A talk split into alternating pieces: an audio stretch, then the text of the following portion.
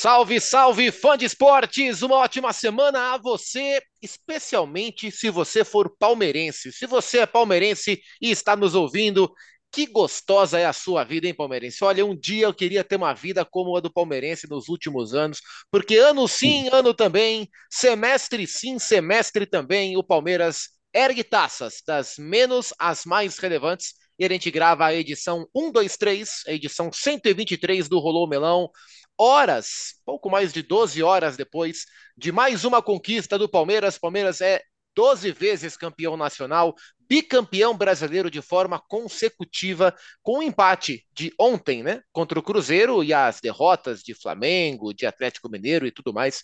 Palmeiras consegue mais um título brasileiro. Esse Rolô Melão está no ar para traçar um um, um, panorama desse campeonato tão louco que terminou na noite de ontem. Hoje é quinta-feira, 7 de dezembro. Eugênio Leal, qual foi o último exame, um laboratório médico, o último exame que você fez, hein, Eugênio? Rapaz, essa é uma boa pergunta. Tem que parar para pensar que o último exame que eu fiz. Bom, se demorou muito, isso quer dizer que está na hora de fazer um check-up, hein, Eugênio? Foi com certeza um exame médico. Foi no primeiro semestre desse ano. E tá tudo bem, né? Tá tudo bem. Eu tenho que fazer de novo no início do ano que vem. Aliás, inclusive, hoje não temos o Mário Marra entre nós na gravação, porque o Mário Marra está em uma consulta médica que ele não tinha como adiar, a gente sabe como não, é. São três consultas é, médicas. Uma, uma é, tripla é. consulta. Ele aproveitou e fez o triatlon dos médicos, tudo hoje, para ficar com a saúde em dia, porque 2024 promete. Elton Serra, qual foi o último exame que você fez, Elton? Bom, Zupac, primeiro eu queria dizer que você disse que está aí com inveja do, do, de quem é torcedor do Palmeiras. Eu tô com inveja de quem é oitavo colocado, sétimo, décimo. Já estaria muito bem Não precisa tanto nessa assim, né? situação. Né? Já estaria bom demais, viu? Mas foi, foi esse ano, foi no início desse ano também, em março. Ou Senhores, seja, já... nós estamos em dezembro, vocês não fazem um é, examezinho desde março. E você, Zupac? Qual não, foi a última fiz, vez? Eu fiz esses, esses, dias aí, mas eu fiz um raio-x. E é justamente isso que a gente vai Opa. fazer hoje. Um raio-x do Campeonato Brasileiro. Terminou mais uma edição do Brasileirão. Essa foi chamada, né, de, até em forma de homenagem, o Brasileirão Rei, e infelizmente, né, o Santos foi rebaixado justamente no Brasileirão Rei. Mas é claro que a gente começa falando sobre o Palmeiras, que foi o grande campeão brasileiro mais uma vez. Não dá para dissociar o que o Palmeiras fez com o que o Botafogo fez, né? Isso teve um impacto diretaço no que foi o campeonato. Mas é bom lembrar que quando o Botafogo começou a patinar, o Palmeiras era sexto, sétimo, quinto colocado. O Palmeiras não era o segundo, não era o perseguidor do Botafogo. É, Eugênio, por que, que o, foi o Palmeiras que aproveitou essa derrocada bizarra do Botafogo e não o Flamengo, não o Atlético, não o Grêmio? É, Botafogo à parte, o que é que esse Palmeiras teve para aproveitar a brecha que foi oferecida e ganhar mais um campeonato? Acho que porque ele está mais pronto, né? Porque ele é um time mais é, que tem sido mais regular, tem sido um time mais acostumado a ganhar títulos, né? faz parte da, é, da rotina mesmo desse Palmeiras de uns anos para cá, de estar tá sempre ganhando títulos. Então, ele não se assusta com isso. E ele tem continuidade de trabalho, ao contrário dos citados. Né? O Flamengo mudou muito de técnico esse ano, é, o Atlético mudou de técnico no meio da temporada, veio num resgate. O Palmeiras já tem uma estrutura montada é, que vai além é claro que a gente tem que dar muito mérito ao Abel Ferreira, à sua comissão técnica, mas vai além deles. Né? É, é um clube que permitiu, acho que o casamento é perfeito. Né? É um encontro da comissão técnica ambiciosa e competente, ávida por sucesso, com um clube que deu uma estrutura, permitiu uma estrutura a essa comissão técnica. Então, o Palmeiras é, teve condições de, de se aprontar para encarar essa oportunidade que se apresentou.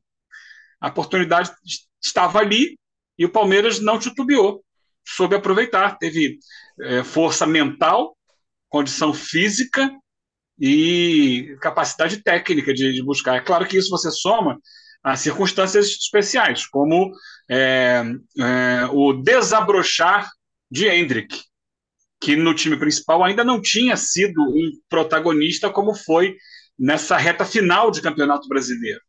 Eu acho que isso é uma grande diferença. Aliás, é um campeonato que vai, marcar, vai ficar marcado para a história, não só pela é, queda vertiginosa do Botafogo, mas também pelo Hendrick ter assumido essa responsabilidade de ser o cara do Palmeiras nesse momento decisivo.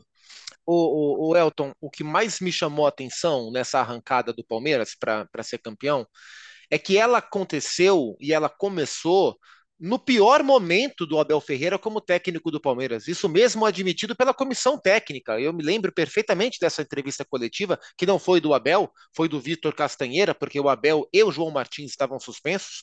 E o Palmeiras perde do Atlético Mineiro no Allianz Parque de maneira contundente por 2 a 0, dois jogos depois da eliminação para o Boca Juniors. E o Vitor Castanheira admite, falou: olha, é o nosso pior momento aqui.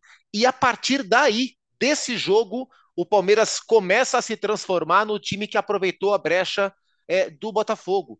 Quais são as marcas que esse time campeão deixa para você é, com o Abel, com o Hendrick, com essa arrancada que aconteceu?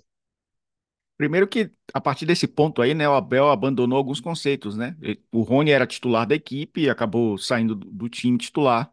É, ele começou muito a temporada nesse uma espécie de 4-3-3, né? É, aliás, desde a temporada passada ele tinha consolidado um 4-2-3-1 que virava um 4-3-3. Ele não gosta muito de falar em números, mas posicionamento em campo, né? Sempre dois pontas ali bem abertos. Na temporada passada até o Mike passou a fazer essa função e ele passou a jogar com dois atacantes, né? Muitas vezes jogando um 4-4-2 ali, dois atacantes mais próximos. Acho que foi uma mudança tática também, porque essa questão mental acho que está bem consolidada no grupo do Palmeiras, né, Zupac? E, a gente está falando de um Abel que chegou no meio de um campeonato brasileiro em 2020, o Palmeiras foi sétimo. Em 2021, o Palmeiras foi terceiro, mas ficou a 18 pontos do Atlético, que foi o campeão. Mas era um time que estava focado também em Copas. E a partir da temporada passada, depois de ter conquistado do, é, é duas Libertadores, passou a entender o campeonato de pontos corridos, né? E, e, e é interessante, né? Porque nossa companheira Marcela Rafael conversou com o Abel Ferreira antes da cerimônia do Bola de Prata que aconteceu nessa quinta-feira e ela até questionou, né, porque o Hendrick falou que internamente o Abel Ferreira sempre acreditou no título, mas para o externo ele já chegou, ele chegou a dizer, né? Ah, o Botafogo já já colocou muitas, muitos pontos na frente, é muito difícil a gente ser campeão. Parecia um, um discurso conformista e só que internamente isso não era não era talvez pauta, né? E eu acho que é interessante que teve uma mudança tática, teve uma mentalidade já consolidada em, em, em saber lidar com pontos corridos.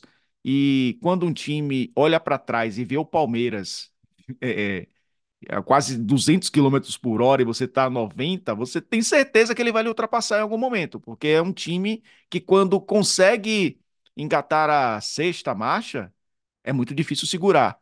Então, acho que tem esses componentes que é, já, já era consolidado nessa equipe do Palmeiras, mas acho que mudanças táticas que eram necessárias para criar imprevisibilidade aos adversários contribuíram também para que o Palmeiras conseguisse esse título. Primeiro título de um time nos pontos corridos é, onde o campeão não tem mais vitórias, né? É, não tem o maior número de vitórias. O Grêmio venceu mais que o Palmeiras, mas foi uma equipe muito mais consistente porque conseguiu empatar jogos cruciais e virar jogo, jogos cruciais, como foi contra o Botafogo. O mental do, desse time é impressionante. Palmeiras que terminou como o melhor ataque né, da competição, não teve artilheiro, não teve o maior assistente, né? O artilheiro do campeonato foi o Paulinho com 20 gols, Paulinho do Galo. Perdão. O assistente do campeonato foi o Givanildo, foi o Hulk. Né? Então o Atlético Mineiro com artilheiro e com assistente, com 11 passes para gols do Hulk. Acho que isso diz muito sobre a maneira que o Filipão gosta de trabalhar, os trabalhos bem-sucedidos do Filipão nos últimos anos e até ao longo da sua história também. Eles falam muito sobre times organizados defensivamente e que lá na frente dependem muito muito das suas individualidades para resolver. O Filipão foi campeão brasileiro com o Palmeiras, assim, com um time defensivo muito trabalhado, muito bem postado, meio campo forte, e o Dudu lá na frente arrebentando. A própria seleção brasileira do Filipão era um time muito organizado do meio para trás e que na frente tinha os craques todos, o Grêmio de Paulo, Paulo Nunes e Jardel, enfim, é uma característica do Filipão. A gente viu o Paulinho e o Hulk desfrutando dessa característica. Rafael Veiga do Palmeiras é, foi o destaque individual em termos de números, né, com oito assistências para o Rafael Veiga. Entre os artilheiros, o Hendrick com 11 gols marcados foi o artilheiro do Palmeiras. O, o Rafael Veiga teve nove.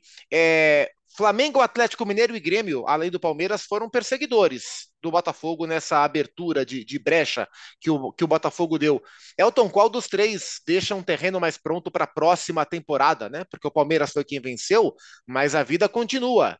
Flamengo, Grêmio e Atlético viram um ano de maneira otimista, mesmo sem título? E o Bragantino foi perseguidor também em algum momento do campeonato, né? Chegou pois a ser é, até. Foi ruim para ele, né? A hora que ele teve chance de perseguir, foi a hora que ele não conseguiu sustentar.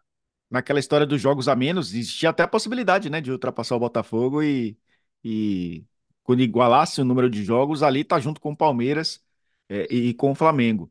E é impressionante, né? Porque era um campeonato que na rodada 1 a gente diria, ah, os favoritos são Palmeiras, Atlético e Flamengo. Aí o campeonato se desenhou e a gente excluiu os três e terminou o campeonato com os três que a gente imaginava que fossem disputar lá no início. Foi um campeonato tão maluco de reviravoltas que é, o, o, Botafogo foi o ponto fora da curva dentro desse campeonato. É, eu achei a campanha do Grêmio espetacular. É um time que veio da Série B, é uma equipe que é, foi muito consistente ao longo do campeonato. Foi uma equipe que conseguiu chegar a uma semifinal de Copa do Brasil, mesmo também, né, disputando todas essas é, competições simultâneas ali. No caso, foi, foi só o brasileiro, porque ficou fora de competições internacionais, mas teve um momento ali de Copa do Brasil e campeonato estadual. É, o trabalho do Renato, mais uma vez, ao seu estilo, né? É o, o jovem moderno, é, ou velho moderno, enfim. É, ou, ou o velho antiquado. A gente não, não consegue classificar o Renato, né? O, o que é o Renato, mas ele é um, um cara especial. E ele consegue ser um, um, excelente gestor de grupos. Eu acho que o Grêmio deixa uma boa lição. Eu acho que entra de novo muito forte na Libertadores do ano que vem, mesmo com a perda do Soares. Eu acho que a reposição vai ser à altura. Eu acho que o Grêmio agora subiu o sarrafo, inclusive, né? De de exigência para essa posição, com o que o Luiz Soares fez na temporada. É, o Tite tem agora começando um, um, novo ciclo, né? E a partir de janeiro, talvez deixe o Flamengo mais organizado defensivamente, que foi um problema, problema crônico do Flamengo nas últimas temporadas. Recomposição defensiva, time que perdia, tinha aquela marcação-pressão, aquela intensidade, mas sem a bola, perde a bola, é um time muito espaçado, né? Eu acho que Tite consegue organizar essa equipe muito bem. E não sei se o torcedor do Flamengo está preparado para ver uma mudança de chave na postura dessa equipe, que sempre foi uma equipe agressiva, né? Equipe ofensiva de muito ataque. Não sei se será com o Tite dessa forma. Não vai ser igual ao Corinthians, mas não vai ser igual ao Flamengo do Jorge Jesus. Mas é um time que pode ser muito equilibrado. E, e eu acho que o Atlético. Vamos ver como o Filipão vai encarar essa mais uma temporada, né? Eu acho que a base vai ser mantida. Eu acho que é um time também muito forte. O Filipão é copeiro, mas já mostrou que em pontos corridos tam, também tem sua receita.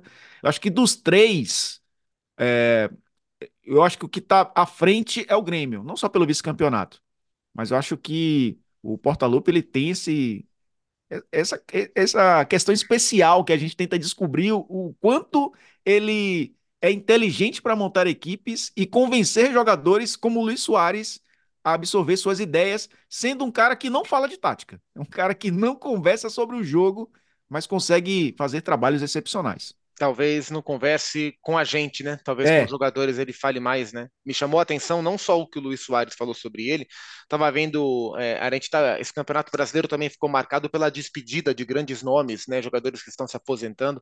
Estava vendo um especial do Flamengo para o Felipe Luiz, com o Felipe Luiz, e aí tem várias mensagens gravadas de várias pessoas próximas ao Felipe. O Renato é uma delas e o Felipe fala sobre o Renato. E o Felipe fala: olha, esse cara entende muito de futebol. As pessoas não sabem, mas esse cara entende muito de futebol. E o Felipe Luiz é um quase que um catedrático, né? Então me chamou a atenção, porque eu também tenho esse olhar sobre o Renato. Inclusive, a gente ouvia coisa de bastidor quando o Renato não tem contrato renovado com o Flamengo no, 20, no fim de 21, que em dado momento os jogadores sentiam falta de conteúdo nos treinos.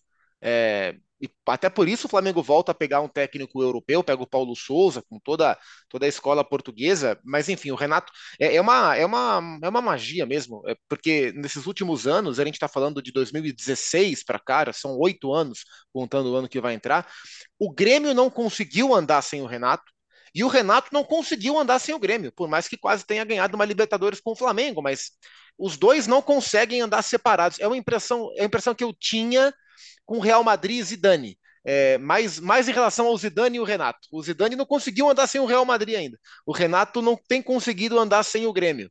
É, vamos ver como é que vai ser a reformulação em relação ao ataque. Né? O, o Renato já falou de talvez ele tire férias prolongadas. Eu tenho a impressão que ele não quer disputar o Campeonato Gaúcho pelo menos a fase inicial, e foi muito bom para a diretoria do Grêmio, que não tem pré-Libertadores no caminho do, do time.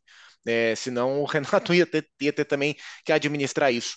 Eugênio, queria tocar em dois times com você, Flamengo e Red Bull Bragantino, porque é, Afinal, o Flamengo fez um bom campeonato ou não, terminando onde terminou, brigando pelo título até as últimas rodadas?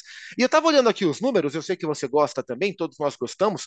A gente está acostumado a ver o Flamengo no topo do ranking, por exemplo, de finalizações, gols esperados, e o Flamengo está no meio dessa conversa o campeonato inteiro. Já o Red Bull Bragantino não, é o time que mais finaliza, é, é o time que mais finalizou no campeonato, é o time com maior gol, número de gols esperados na competição é, um time com nível de intensidade muito alto em todas as métricas que abordam intensidade, mas que faltou poder de chegada. Eu acho que é um pouco o contrário, né? O Flamengo não fez lá um campeonato vistoso, mas na hora que precisou ele se colocou. O Bragantino fez um campeonato muito competente, mas na hora que precisou, alguma coisa faltou, né? É, acho que são, são, é, são bons termos aí de comparação, né? É, acho que, o, apesar dessa classificação para Libertadores direta, é muito pouco para o Flamengo. Muito pouco. Apesar dele ter chegado até bem perto do final do campeonato, com chance de ser campeão, continua sendo muito pouco para o Flamengo. Porque se a gente pegar o investimento do Flamengo em relação aos demais times, a estrutura que o Flamengo construiu, a força da torcida do Flamengo, enchendo o Maracanã, praticamente em todos os jogos. O Flamengo, é, o quanto que ele fez de contratação, é, o valor das contratações que ele fez no meio do ano, só isso tudo, ele está muito à frente do que os outros, dos outros, né? É, é, muito diferente o padrão. A exigência era muito maior. Quer dizer, você vê o Flamengo com o Tite pegar nos últimos 12 jogos do campeonato e dar uma crescida que o coloca com chance de, de ser campeão né? oscilou no final e não conseguiu esse título. Mas imagina se tem um mínimo de regularidade, essa regularidade que teve com o Tite, ao longo de um turno, não precisa do campeonato inteiro, não, de um turno. O Flamengo era campeão brasileiro, com os pés nas costas. Porque o potencial que ele tem é para isso. E ele chegou na última rodada ainda perdendo de novo para o Dorival e correndo o risco de ficar fora da fase de grupos da Libertadores, tendo que entrar numa pré-Libertadores é que o Botafogo não conseguiu ganhar o seu jogo, como não vem ganhando de ninguém, mas o Flamengo perdeu a última rodada para São Paulo. Acho que é um problema crônico do Flamengo, é, que não vai mudar enquanto tiver essa gestão, que é uma administração do futebol amadora, na figura do Marcos Braz, que politicamente serve muito ao presidente, é, o Rodolfo Landim, mas em termos de gestão esportiva, não está servindo para o Flamengo. Esse ano foi a prova disso. O Flamengo vem de uma temporada em que foi campeão da Libertadores e da Copa do Brasil, mesmo tendo eh, dificuldades no trajeto de 2022, e ele absolutamente passa em branco, tendo disputado uma série de competições. Não ganhou nada, nem Taça Guanabara, não ganhou Supercopa do Brasil, o Mundial de Clubes não chegou à final, Taça Guanabara perdeu, Carioca perdeu, Recopa Sul-Americana perdeu, Copa do Brasil perdeu, Campeonato Brasileiro perdeu, Libertadores perdeu. para um Flamengo, com a potência que ele é, isso é um fracasso retumbante. Agora, se é, o exercício é projetar o ano que vem, acho que com o Tite e sua comissão técnica, o Flamengo vai ter uma resposta, um departamento de futebol que vai depender menos de sua diretoria, vai ficar muito nas mãos da comissão técnica, que a gente sabe é competente. E se eles tiverem espaço para trabalhar todo o aspecto do, que envolve né, um time de futebol, acho que o Flamengo tende a conquistar títulos ano que vem. Não todos, mas conquistar títulos. Já o Bragantino é, é engraçado, né? Porque eu sempre fico me perguntando o que faz o, o Red Bull Bragantino. Qual é a razão de ser do Red Bull Bragantino? É um negócio, é um entreposto comercial para revelar jogadores sul-americanos e revendê-los depois, ou para servir aos clubes da sua empresa ou a outros clubes para fazer dinheiro. É uma forma de divulgar a sua marca, a marca que nem sempre é tão divulgada assim, é, ou apenas uma estratégia mundial para mostrar que está presente no Brasil. É, tem. O fato é que falta alma ao Bragantino. É, essa é a grande questão. É um time que chega, chega, chega, olha, é um bom time, tem um bom trabalho, tem uma estrutura tática, mas na hora de decidir, falta. Falta alguma coisa. Como já faltava aquele Bragantino lá do início dos anos 90, que também não foi campeão brasileiro, embora tenha sido campeão paulista, contra o Novo Horizontino na final. É, é, o Bragança é uma cidade pequena, uma cidade do interior, que o Bragantino teve aquele momento lá no início dos anos 90 e depois teve muitas dificuldades de, de se manter né, na elite do futebol. Agora, com essa injeção de dinheiro de uma empresa multinacional, está ali fazendo o trabalho dele, está classificado para uma Libertadores. É, diminui a quantidade de vagas de alguns clubes mais tradicionais mal administrados. O Bragantino é bem administrado, tem um bom técnico, tem um bom time jovem, mas acho que falta é, alma na hora de decidir. Talvez um dia ele consiga conquistar, conquistar isso, né? E quebre essa barreira. Mas é um time, ano passado a gente viu na Libertadores ser eliminado assim de forma cachapante em outras competições. No Paulista, ele está, vai chegar, vai chegar. E na hora de decidir, falha. Então ele tem que acostumar com a vitória, coisa que o Palmeiras já acostumou. Não sei se falta, de repente, alguns jogadores mais experientes, é, se faltam jogadores mais experientes na hora de decidir, mas eu acho que é nisso. Ele vai ficar mais um ano ali mostrando, atrapalhando, ganhando alguns jogos importantes, mas por enquanto ainda não dá sinais de estar pronto para grandes conquistas. Até na Sul-Americana, que ele joga a final com o Atlético Paranaense, né? Era uma chance de título internacional, também não ganhou. A gente também. É muito nítido. É. E, e é curioso, né? Porque o que leva o Bragantino a ser esse time de ponta hoje é justamente o fato de ter um elenco jovem, que permite ao Bragantino fazer o jogo que o Bragantino quer fazer. Acho que o Bragantino é o único time do Brasil uh, que joga da maneira que o clube quer que se jogue e vai buscar as peças para isso acontecer. Mas também, talvez, justamente por ter esse time, falta algum tipo de peso na hora que precisa resolver. Em relação ao Flamengo, é, acho que tem um ponto interessante. Flamengo assim, dos, dos, postulantes a coisas grandes no futebol brasileiro, o Flamengo é o único time que já começou o ano de 2024. É, o Flamengo contratou o Tite e convenceu o Tite a assumir agora para 2024. Então acho que essa pode ser uma vantagem. O 2024 do Flamengo começou antes. O do Palmeiras a gente não sabe quem vai ser o técnico, o do Atlético Mineiro a gente não sabe quem vai ser o executivo, a gente não sabe quais vão ser a, a qual, qual, vai ser a linha de atuação dos donos da SAF do Galo, né? A partir de agora o Galo oficialmente, o futebol do Galo oficialmente pertence aos empresários que já bancaram o clube nos últimos anos, e não se sabe se vai ser um ano de investimento ou de retração nesse primeiro momento, em termos de investimento. É, então o Flamengo tem essa vantagem. O Flamengo já começou o seu 2024 e tende a melhorar com as contratações. É, o, o Botafogo e o Red Bull Bragantino vão jogar pré-Libertadores antes da gente ir lá para baixo, porque foi uma, uma parte de baixo da tabela histórica, histórica mesmo, que, que quarta-feira absurda que a gente teve, não dá para a gente não, não fechar a página do Botafogo, Elton. É, no fim das contas, ir para pré-Libertadores é um, o saldo final do Botafogo. É, eu até penso que, é, se a gente olhar friamente, e o Textor puxou a conversa para esse lado, se a gente olhar o fim das temporadas, né, o fim da penúltima, há duas temporadas, o Botafogo estava comemorando um acesso. Na última temporada, o Botafogo estava comemorando uma estabilidade em Série A. na atual temporada, o Botafogo fecha com uma classificação para Libertadores. Então, em termos absolutamente frios e planilhados, né, o Excel do Botafogo ele mostra uma clara evolução. É, para 24, você acha que o Botafogo vai conseguir olhar para esse panorama de forma evolutiva? Ou o que a gente viveu esse ano é possível que traga sequelas para o ex-campeão garantido e o e quinto colocado no campeonato? Se a gente esquecer o miolo, e que miolo do campeonato, né? Era, é, é, era o que a gente, a gente não se surpreenderia com essa posição do Botafogo. O Botafogo já passou por situações parecidas, 2013, por exemplo, né? Também brigou ali nas cinco primeiras posições, conseguiu garantir vaga na Libertadores.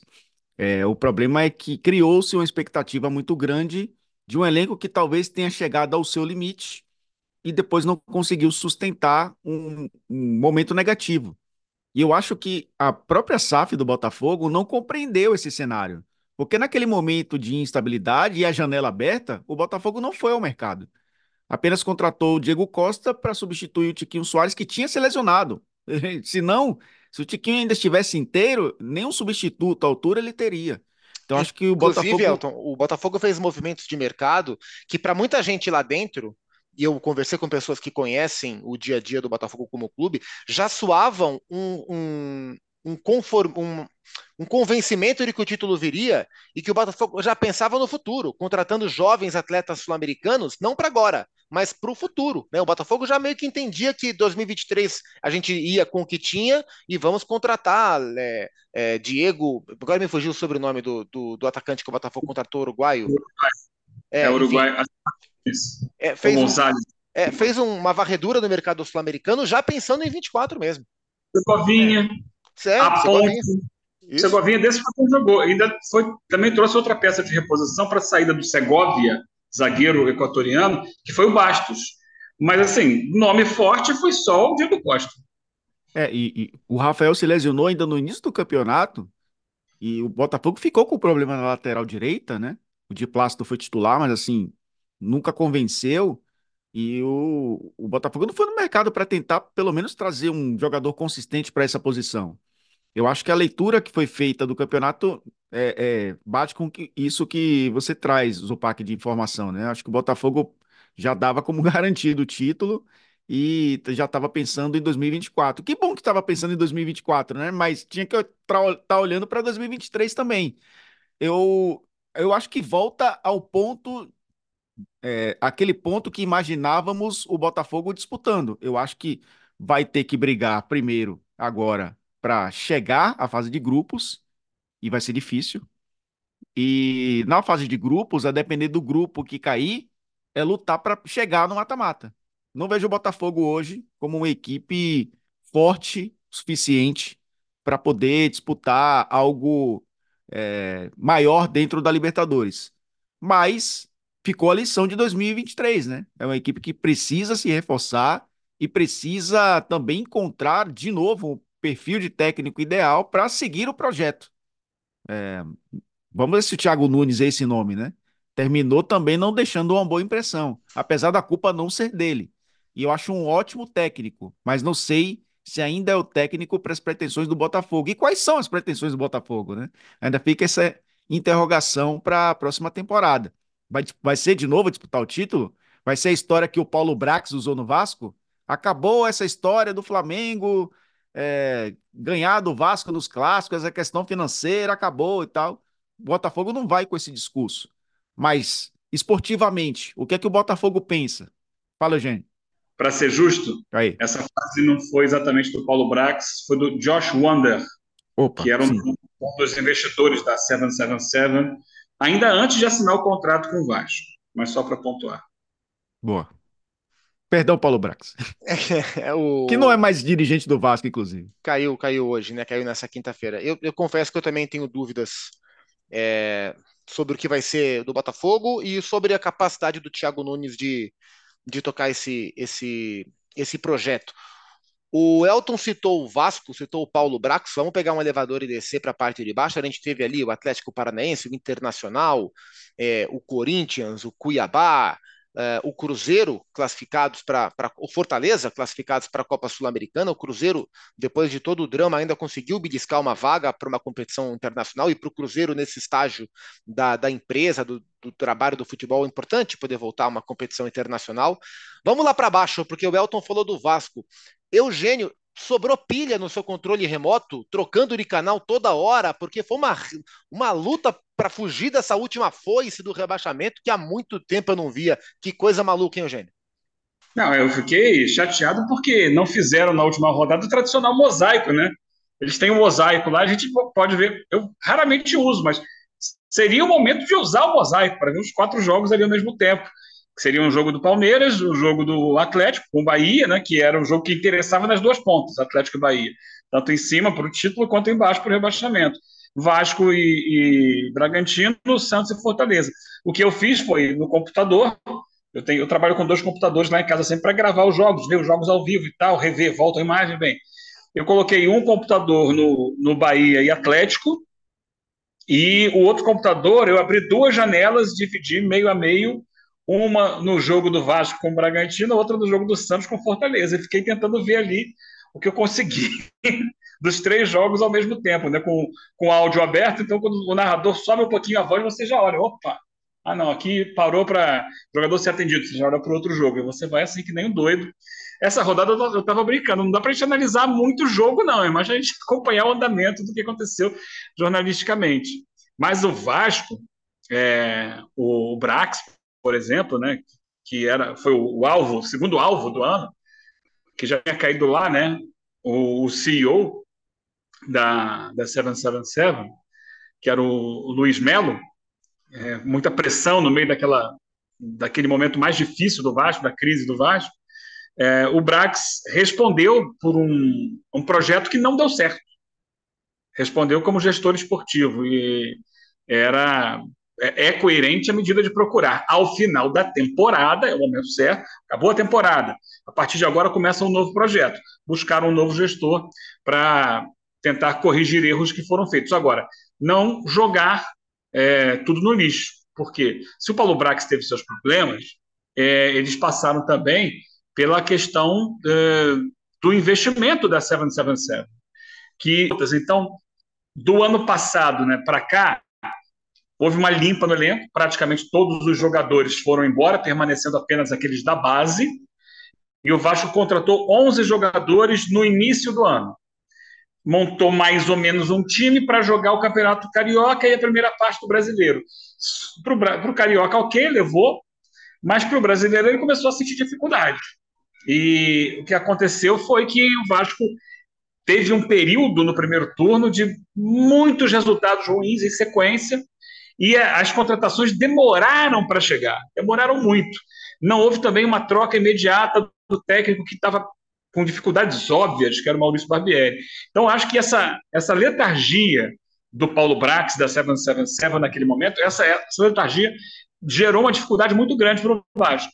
Que depois, quando consegue contratar jogadores, né, chegou o Verrete, chegou o Serginho, que fez o gol, chegou o Paulinho, chegou o Paier, é, chegou o Prachedes, né, vários jogadores que vieram na segunda metade da temporada, Medel, esses jogadores encorparam o time, que não teve no final do ano uma, um desempenho de campeão, mas foi um desempenho bem superior ao que teve até a chegada do, do Ramon Dias, que foi, para mim, o grande artífice dessa mudança. Ele traz muita confiança, experiência, é, firmeza nas suas ideias, embora tenha cometido erros, mas eles conseguiram o que parecia um milagre, porque quando chega essa comissão técnica, o Vasco tinha nove pontos apenas. Nove pontos já perto do final do primeiro turno. É, e eles conseguem dar a volta por cima. Agora, projetando para o ano que vem, é, vem um novo, um novo gestor esportivo, né, um novo diretor de futebol, para fazer um balanço do atual elenco. Acho que muito desse elenco vai ser aproveitado e deve ser aproveitado entender que funções são necessárias, né, que posições são necessárias para fazer um novo investimento e fazer o time passar um ano mais tranquilo em 2024. Imagino que será mais tranquilo. É, e o, o Ramon Dias, aliás, que ano teve Ramon Dias, hein? Começou o ano eliminando o Flamengo no Mundial de Clubes, fazendo uma final muito digna contra o Real Madrid. É, ele sim enfrentou o Real Madrid, depois veio para o Vasco e conseguiu um trabalho muito impactante. No barrou, prometeu que no, no vai barrar, bateu na mesa e o Vasco no barrou. Assim, a reta final foi mais no vamos que vamos do que propriamente no embalo que o Vasco já tinha mostrado. Mas foi, hein? O gol do, gol do Serginho foi de um alívio. Foi o gol do Serginho que manteve o Vasco ali na, na primeira divisão, uma coisa impressionante. Elton Serra, você esteve na Arena Fonte Nova, na lindíssima Arena Fonte Nova. É, conta pra gente o que foi a noite na Fonte Nova, o que, o que você viu, de, porque o resultado a gente já viu, o Rogério Ceni louco da vida a gente já viu. O que foi o ambiente? O que é que você viu na Fonte Nova, Elton? Viu o Senhor dos Milagres agir no futebol, né? A gente brincava até que se um milagre acontecesse, aconteceria em Salvador, ou o Atlético campeão brasileiro, ou o Bahia escapando do rebaixamento. Então, acho que é, um, um milagre aconteceria e aconteceu, e, e foi para o lado tricolor. Acho que, é claro que a gente fala de um campeonato que tem 38 rodadas e essa última não pode se tornar uma catarse por conta do que aconteceu na Fonte Nova. Mas eu achava que era um jogo mais acessível dos três para vencer. E o Bahia venceu, venceu com muita consistência até, né? Goleou o melhor time do segundo turno, né? Até então, uma equipe que vinha muito bem no campeonato, que a tentativa era o vice-campeonato, né? Em primeiro lugar, porque sabia que era muito difícil vencer o Bahia, é, mesmo com o Bahia nessa situação, mas foi uma sinergia espetacular entre torcida e time que poucas vezes eu vi, né, nessa temporada. Apesar de 28 mil pessoas, o Bahia tem uma média acima de 30 mil, mas foi realmente. A torcida comprou a ideia, mesmo com a equipe vindo com duas derrotas, né?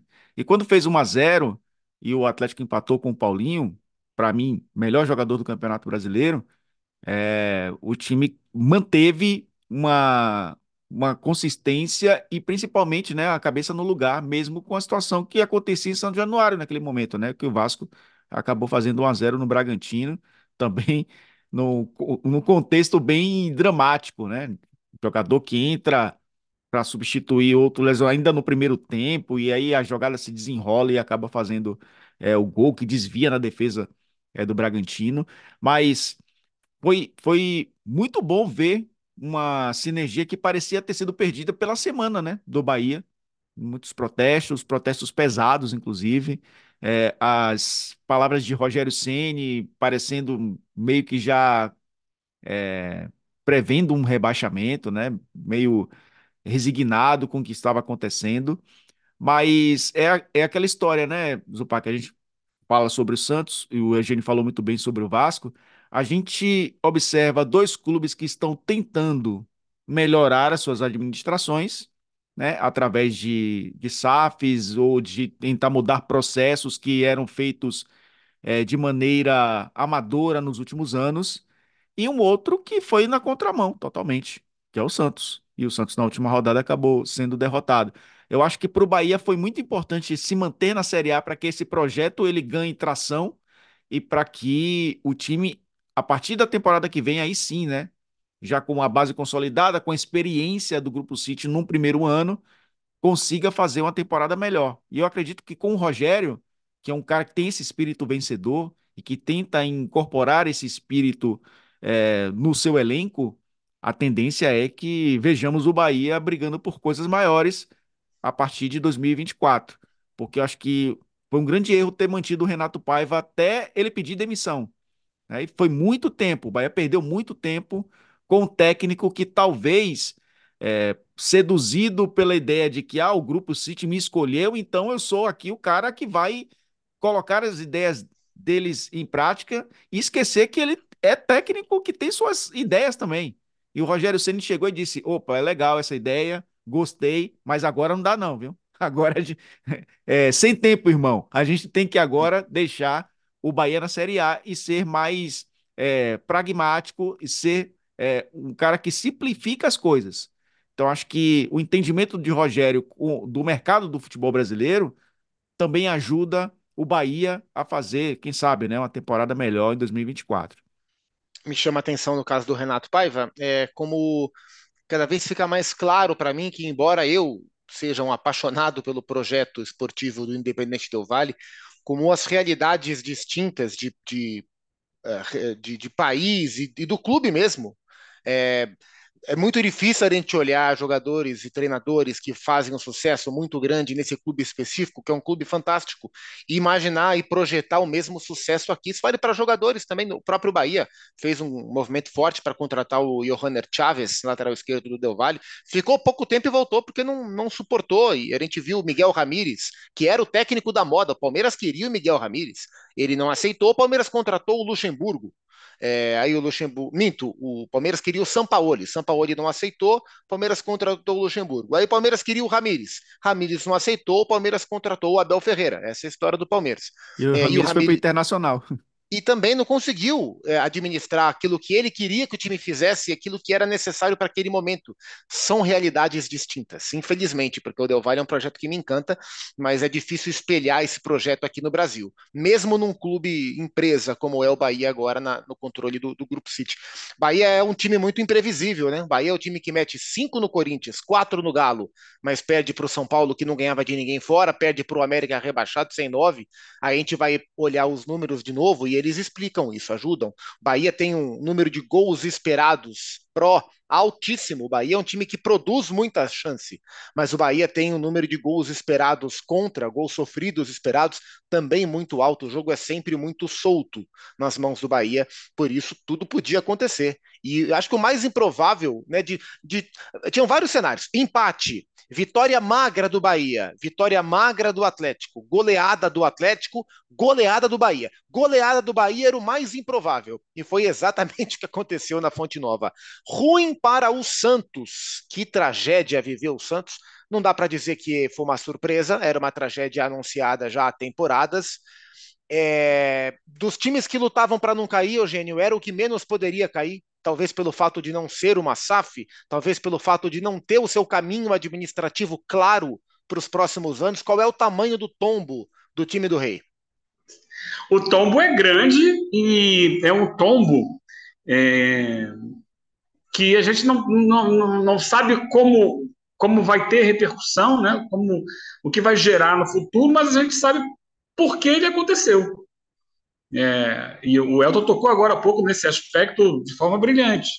É, é do Santos com um, um projeto amador, disputando com Vasco e Bahia, que mudaram a sua gestão ainda estão ali meio que tropeçando, errando mais do que acertando, mas estão com projetos de investimento e projetos profissionalizados. O Santos arriscou muito alto. Eu, eu lembrei de uma mensagem que eu mandei, um comentário que eu fiz no dia 15 de novembro do ano passado, quando o Santos oficializou a contratação do Falcão. E o meu comentário era é, que o Santos fazia uma aposta alta e arriscada porque o Falcão, embora grande jogador, nunca se firmou como técnico e não tinha experiência como gestor. E o Santos entregou seu projeto 2023 nas mãos de alguém que não tinha experiência como gestor de futebol.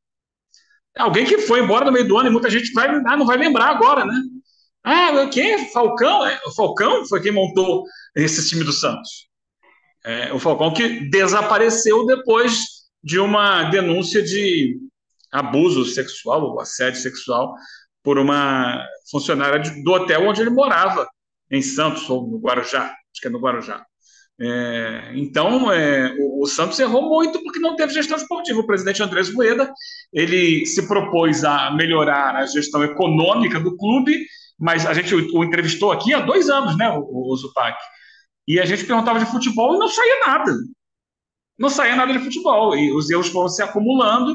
Foi uma coisa feita ali meio que no, no no olhômetro. Não, bota aqui o Falcão, que o Falcão foi um grande jogador. Ele conhece de futebol. Ter jogado bola não significa que o cara vai saber tudo relativo ao futebol. Ele tem que ter talentos específicos. Né? É claro que faz sentido o grande jogador, o cara que viveu a vida inteira dentro do futebol, conhecer os meandros do futebol. Mas o, o Roberto Dinamite foi presidente do Vasco e não foi um grande presidente. O Vasco agora tem um novo presidente e ex-jogador, o Pedrinho. Vamos ver se está certo, né? O Pedrinho foi muito bem como comentarista. Nem todo ex-jogador é um grande comentarista. Alguns são, o Pedrinho era. Não sei se será um grande presidente. Nem todo ex-grande jogador, como Falcão, é um bom gestor. Pelo menos do Santos, ele é um dos responsáveis diretos pelo rebaixamento. Agora vem a eleição, a gente não sabe quem vai ganhar, o que tem na cabeça quem vai ganhar. Mas vai ser difícil. Elton, você teme pelo, pelo futuro do Santos ou você acha que pode ser aquele caso de time grande que aproveita a queda para dar um Ctrl Alt Del e é, reiniciar a máquina e, e melhorar o, o, processador?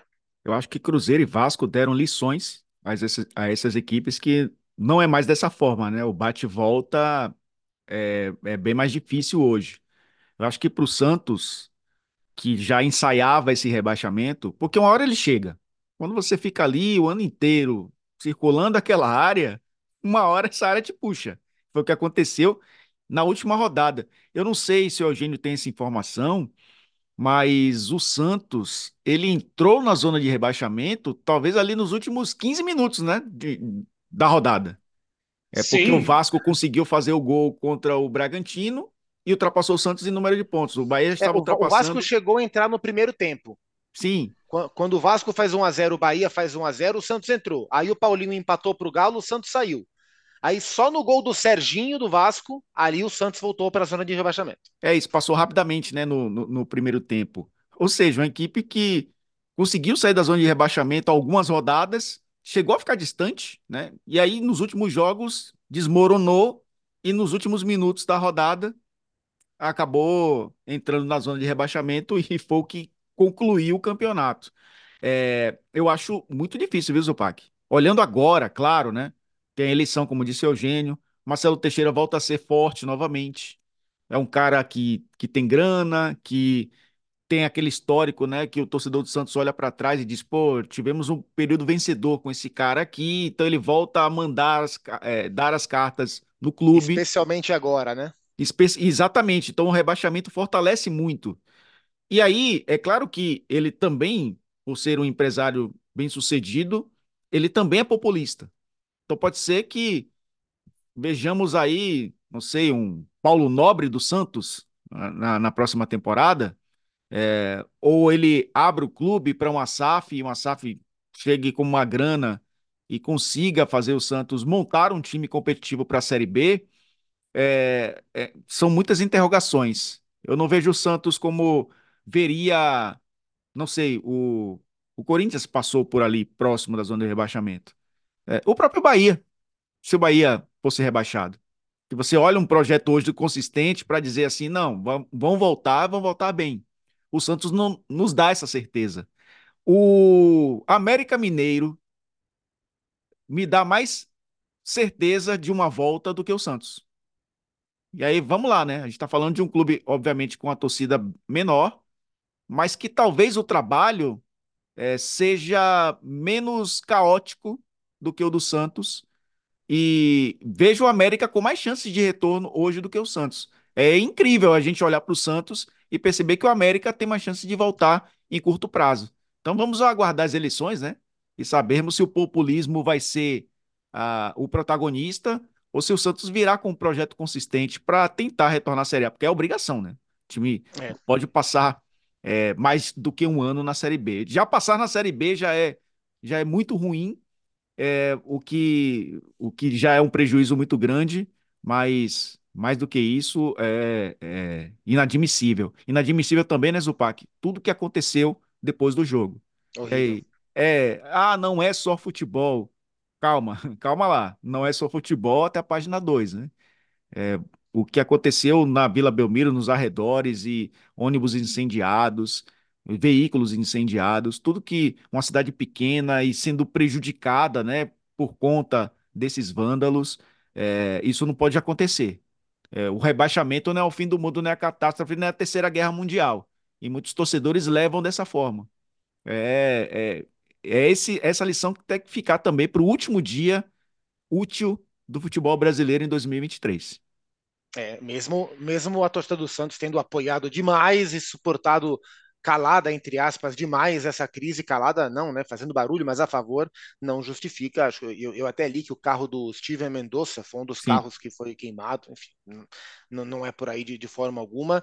É o primeiro rebaixamento da história do Santos, né? Então, para um time grande cair é muito ruim, cair pela primeira vez um time dessa história é um impacto moral muito grande. Um, um abraço forte aí em todos os Santistas que ontem viveram possivelmente como torcedores a pior noite de, de suas vidas. Para a gente fechar, Eugênio Leal tem disputa para quem foi o craque do campeonato ou é um voto certo, na sua opinião? Ah, acho que tem debate, né? Tem debate, sim. Porque a gente viu aí alguns jogadores se destacando. Eu gosto sempre de levar em consideração o campeonato como um todo, não um recorte do campeonato. Se a gente fizesse essa pergunta ao final do primeiro turno, esse cara era o Tiquinho Soares. Se a gente levasse em consideração o segundo turno, esse cara é o Hendrick. Se a gente olhar o campeonato inteiro, esse cara é o Soares. Paulinho do Atlético, não. Paulinho também, mas eu acho que, assim, brilhou, brilhou. Paulinho e Hulk. E Hulk, é Paulinho isso. e Hulk. A dupla um junto com o outro. Mas eu acho que o Soares excedeu. É, Soares de fato jogou demais, e aí nos dois últimos jogos dele, um golaço contra o Vasco no último jogo em casa, e na despedida de fato ele faz os seus dois primeiros gols no Maracanã, vestindo a camisa do Grêmio. Grande atuação, é. O roteiro é espetacular. Eu estava vendo trechos do, do, do, Bola de Prata Sporting Bet hoje, o Soares muito à vontade, abraçando o Abel, conversando com o Abel. É, o voto no Soares ele é um voto é, racional, Elton? Ou o pacote vem junto por ser quem é? Porque de fato o que ele fez foi impressionante, né? É, o Grêmio foi vice-campeão brasileiro, né? E muito por conta do que fez o Luiz Soares, bola de ouro, né? Do bola de prata. Ele foi o melhor eleito o melhor jogador, teve as melhores notas, teve a melhor média. É, e ele deixou uma lição espetacular no campeonato. Porque foi o melhor jogador, e foi um dos melhores profissionais, né? Convenhamos. O cara jogou com o joelho é, realmente prejudicadíssimo por conta da sequência de jogos. É, se falava no início da temporada que Soares seria poupado de jogos em gramados sintéticos, mas não foi poupado de viagens, por exemplo, né? Viagens longas. Um jogador que, como vocês falaram, né? Se despediu da sua torcida e já poderia ali ter encerrado o seu ciclo no Grêmio. O cara foi para o último jogo que, que é, para ele, né, é, era mais um jogo do campeonato, onde ele, na cabeça dele, ele tem obrigação de vestir aquela camisa porque ele tem contrato, e levou como se fosse, e foi, né, de fato, né, para o Fluminense não era tanto, o Fluminense já desmobilizado do campeonato, mas para o Grêmio valia o vice-campeonato. Terminou à frente de Flamengo e, e, e, Atlético, né? Então acho que fica em boas mãos, né? Só para só a gente acrescentar, Zupac, o Everton, Mike, Adrielson, Murilo e Piquerez, é, Vila Sante, Pulgar, Rafael Veiga e Arrascaeta, Luiz Soares e Hulk foi a seleção do Bola de Prata, pelas notas, né, ao longo do campeonato. Caberia um Paulinho aí, que eu acho que tá ali com o Soares, para mim, como. É, eu até falei agora há pouco, né, que para mim foi o melhor jogador do campeonato, porque o que o Paulinho fez também foi espetacular, principalmente no segundo turno. Mas acho que tá em boas mãos também essa bola de ouro. Tá, ainda dois jogadores do Flamengo apareceram nas avaliações, são avaliações individuais, né, as notas dadas é, por jornalistas e, pelo, e pela equipe técnica do Bola de Prata. Senhores, foi um prazer acompanhar mais um Campeonato Brasileiro ao lado de vocês. Em 2024 tem campeonato de novo, é, o campeonato com o Vitória, campeonato com o Bavi, vai ser muito bom, porque que bom que teremos Bavi, não só por, não só por Elton trabalhar bastante, mas porque é uma delícia é uma delícia acompanhar. É um clássico que eu nunca vi no estádio. Quem sabe um dia eu consigo assistir um Bavi ou da Fonte Nova ou do Barradão. É, eu sou apaixonado pela Fonte Nova, isso não é clubismo, não, é estadismo, é por causa do estádio mesmo. É, enfim, Bavi na Série A vai ser Massa! É, o Rolô Melão não acabou na temporada, tá? A gente ainda tem ainda mais dois episódios na temporada 2023. Semana que vem vamos falar sobre Mundial de Clubes, né? Chegou a hora, a gente fez um guia tão legal no ano passado com o Flamengo indo disputar o Mundial. É a hora do Fluminense viajar para disputar o Mundial na Arábia Saudita. Falaremos na semana que vem sobre o Mundial de Clubes da FIFA com o Fluminense sonhando em enfrentar o Manchester City na final. Será que o Flu chega? Será que o Manchester City chega? Temas para a semana que vem. Eugênio, grande abraço para você, viu? Você deu um gás legal no programa hoje. Até semana que vem. É verdade. Dei um gás legal, já tudo certo. Estou em processo de mudança, né? Então, acho que já no próximo episódio estarei com tudo já montadinho, bonitinho, para poder participar da melhor maneira possível aí com os companheiros. Valeu. Grande Campeonato Brasileiro, uma frase que eu repeti muitas vezes no, nos últimos tempos. O Campeonato Brasileiro, Elton Serra há de concordar comigo. Foi uma delícia. Foi, Elton Serra. Depois que acabou, foi, viu, Eugênio? Concordo com você. Você olha para trás e diz, é, foi, mas durante, durante, foi meio agridoce, assim, durante boa parte do campeonato. Mas... O retrogosto foi bom. É, exatamente. É, falando em gosto, eu estarei com vocês na semana que vem, que tirar, tirarei uma semana aí sabática, Boa. mas daqui a duas semanas, já com o Mundial de Clubes, estaremos de volta. Mas, como você falou, Eugênio, é, e, e você e o Mário Marra, né, darão um gás, principalmente o Eugênio. É, espero que o rapaz que o, que o Eugênio esteja esperando para instalar o gás não se chame Hélio, porque seria sensacional se ele se chamasse Hélio. Mas estaremos juntos daqui a duas semanas, mas ouvirei os senhores com toda a atenção que sempre fiz desde o episódio 1. Um abraço a todo mundo. Bom, e só para o Fansport não achar que o Eugênio Leal foi mal educado e ficou soltando pum durante a edição do Rolomelão, não é isso. O Eugênio, como ele falou, está em processo de mudança. Hoje ele teve que ir para o apartamento novo e esperar o rapaz que ia ligar o gás. E ainda assim conseguiu participar durante todo o nosso Rolô Melão. Semana que vem tem edição 124 do melhor podcast do Brasil. Falaremos sobre o Mundial de Clubes. Obrigado pela audiência, pela companhia e até semana que vem. Tchau.